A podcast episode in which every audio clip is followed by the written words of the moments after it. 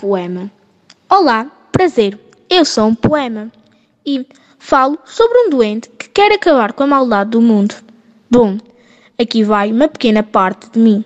Havia um doente que andava sempre contente. Todos gostava de ajudar para que a maldade pudesse um dia acabar, mas ele achava que esse dia estava perto de chegar. E eram tantas as suas esperanças que era difícil de o convencer que aquele dia ainda está longe de acontecer. E com tantas guerras é ainda mais difícil perceber o que está a acontecer. E então, deixo aqui este aviso. Por favor, parem de maltratar o nosso planeta, que é o nosso único lar. Espero que tenham entendido este aviso que vos vim tentar explicar.